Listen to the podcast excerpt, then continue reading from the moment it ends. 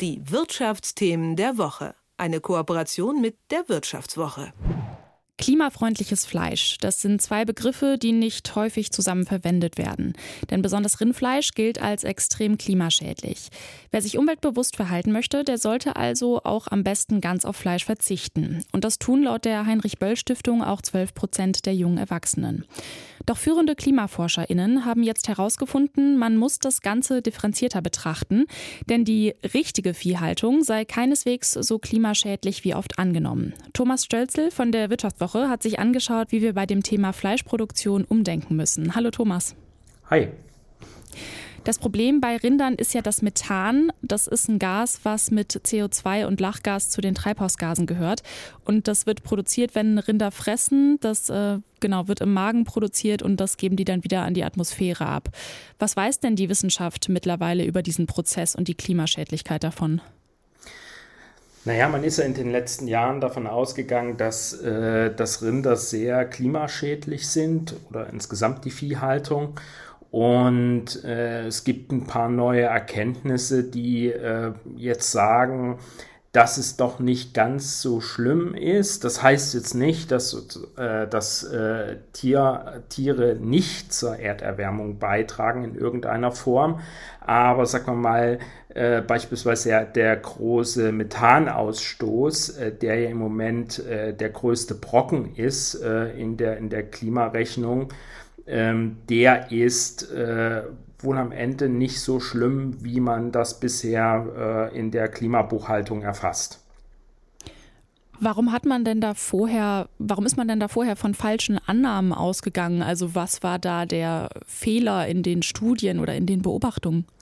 Ja, das ist so. Also äh, man hat ja sozusagen den Methan, also man hat ja äh, drei Treibhausgase. Also das eine ist CO2, das andere ist Lachgas und äh, dann gibt's noch Methan. Und äh, diese drei Gase hat man natürlich versucht vergleichbar zu machen und die sind aber relativ unterschiedlich. Und da hat man so eine, so eine künstliche Größe geschaffen, das nennt sich das äh, ähm, Erderwärmungspotenzial 100, GWP 100. Ähm, der soll quasi diese drei Gase vergleichbar machen, hat aber ähm, das Problem, er betrachtet äh, das Ganze auf 100 Jahre und Methan baut sich aber schon nach äh, 10 bis 20 Jahren äh, praktisch komplett ab. Und ähm, wogegen zum Beispiel CO2 für äh, nach 100 Jahren erst zur Hälfte abgebaut ist und der Rest, der streckt sich über Tausende, Zehntausende Jahre. Und äh, deswegen, also die, diese Gase sind äh, eigentlich nicht so richtig vergleichbar, aber man hat es versucht und hat halt diese GWP 100 äh, Größe geschaffen und die führt am Ende dazu, dass Methan sehr viel schlechter gerechnet wird, als es tatsächlich ist. Und äh, Wissenschaftler in Oxford äh, haben herausgefunden, dass äh, sozusagen, wenn man diese Größe GWP 100 nimmt, äh, dass in Wirklichkeit aber Methan bei gleichbleibenden Emissionen äh, nur ein Viertel so schädlich ist, bei sinkenden Emissionen sogar das Klima kühlen kann. Also bisher in der bisherigen Größe sagt, dass es dann immer noch erwärmt. Tatsächlich ist es aber so, dass es das Klima sogar kühlt, wenn ich die Tiere reduziere. Also das sind schon sehr massive Fehlannahmen, die in der aktuellen Rechnung drin stecken. Mhm. Kannst du das nochmal genauer erklären, weil das ist mir noch nicht so ganz klar, wie ähm, Methanemissionen das Klima kühlen können, wenn sie sinken? Also wie soll ja. das funktionieren? Also das ist so, wenn, äh, wenn Methan ausgestoßen wird, ähm, ähm, immer gleich bildet sich ja ein Spiegel. Ne? Also das heißt, ja. ich habe irgendwann so ein Gleichgewicht in der Atmosphäre, da ist äh, so und so viel Methan drin. Ähm, das, äh, das bleibt immer gleich, weil das, was abgebaut wird, kommt am Ende von äh, den Kühen später wieder dazu. Und wenn man aber jetzt die Tierzahl senkt, sinkt dieser Methanspiegel. Und mhm. ähm, weil einfach äh, das Methan sich äh, binnen 20 Jahren abbaut, sinkt der relativ schnell. Und das heißt natürlich, dass Methan hat einen, hat einen äh, Treibhauseffekt. Und äh, wenn der quasi geringer wird, kühlt das quasi das Klima, weil der Gesamttreibhauseffekt in dem Fall von dem Methan in der Atmosphäre äh, runtergeht. Mhm. Okay. Und bei CO2 okay. ist das anders, weil CO2 hält sich halt sehr lang. Da geht diese, mhm. diese, diese, ähm, diese heizende Wärme, das summiert sich auf und diese heizende, äh, dieser heizende Effekt, äh, bis der zurückgeht, dauert sehr, sehr viel länger, wenn man reduziert. Mhm. Also ähm, folgt daraus ja schon, dass weniger Fleischkonsum besser wäre fürs Klima, weil wenn wir weniger Fleisch konsumieren, dann gibt es weniger Rinder, dann würde der Methanspiegel sinken und das Klima würde gekühlt werden. Genau, also ja. das heißt äh, am Ende, man kann, äh, wenn man wenn man sagt, man will das Klima retten, kann man äh, die seinen Fleischkonsum zurückfahren oder sozusagen die, der, äh, der, der Fleischkonsum der Gesellschaft und dann habe ich einen kühlen Effekt. Ich habe mhm. auch noch eine Sache, ich darf sozusagen nicht äh, äh, den, äh, die Methanmenge erhöhen. Wenn ich die mhm. erhöhe, kriege ich nach der neuen Messgröße, die entwickelt wurde, sogar einen höheren äh, heizenden Effekt. Und mhm. äh, dadurch, dass zum Beispiel in Entwicklungsländern äh, die Zahl der Rinder ähm, steigt, äh, muss ich sozusagen in den Industrieländern äh, gegenrechnen.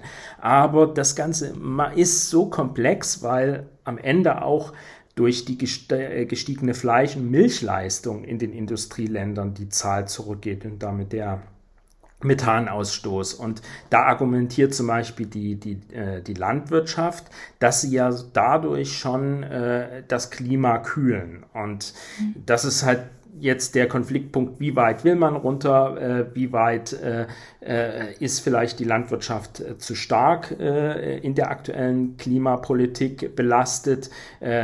Das sind jetzt Fragen, die sich stellen nach, der, nach dieser neuen Methode und wo natürlich ganz viele Angst haben, dass dadurch ähm, eine neue Debatte aufgebrochen wird, die am Ende die Klimarettung um Jahre verzögert.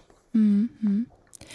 Die Internationale Ernährungskommission FAO sagt, dass aus der Viehzucht stammende Methan ist für 6 Prozent der Treibhausgasemissionen verantwortlich. Und das ist dreimal so viel, wie das dem Flugverkehr zugeschrieben wird. Müssen alle diese Zahlen jetzt überdacht werden oder gelten die weiterhin? Ja, die müssten äh, zum großen Teil überdacht werden, ja. Also sie ist inkorrekt dann jetzt im Prinzip. Ja. Okay, okay. Ähm, genau, also du, das hast du jetzt schon gesagt. Ähm, in, äh, unter bestimmten Umständen ähm, kann sich die Rinderhaltung sogar positiv auf das Klima auswirken. Erstmal, wenn es weniger ähm, Rinder gibt, weil dann das Methan reduziert wird. Aber du sprichst auch von einer best bestimmten Art von Viehhaltung, die sich positiv auf das Klima auswirken kann, weil sie Böden verbessert, zum Beispiel. Ja. Ähm, wie sieht denn die perfekte klimafreundliche Kuh aus? Und wie lebt die?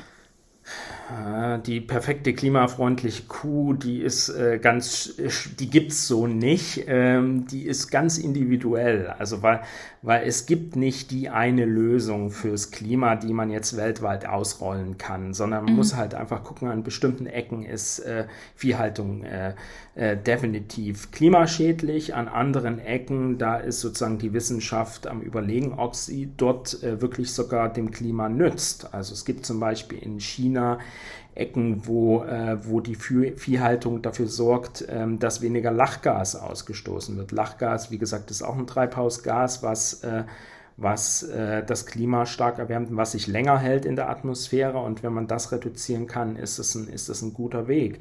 Ähm, es gibt äh, Regionen, wo, äh, wo Verwüstung droht oder wo schon Verwüstung vorangeschritten ist. Äh, da gibt es äh, Forscher, die sagen, dass sich mit äh, der Viehzucht äh, dort die Verwüstung zurückdrängen lässt, weil einfach die Tiere äh, Gülle und so weiter auf den Boden bringen, ähm, dadurch äh, äh, dann auch das Gras, was noch vorhanden ist, platt drücken und dadurch Niederschläge besser gespeichert werden können und der mhm. Boden mhm. einfach dadurch fruchtbarer ist. Und sie sorgen dafür, dass das Gras abgefressen wird und äh, und äh, nicht verrottet und stirbt. Also ähm, da gibt es halt von Region zu Region ist es unterschiedlich. In Europa ist was anderes als in Afrika. Von daher, man muss, äh, dieses Schwarz-Weiß-Denken ist einfach ein Problem. Man darf, glaube ich, in Zukunft einfach nicht mehr sagen, okay, Tierhaltung ist per se schlecht, sondern Tierhaltung, das sagt auch einer äh, der Forscher, mit denen ich gesprochen habe,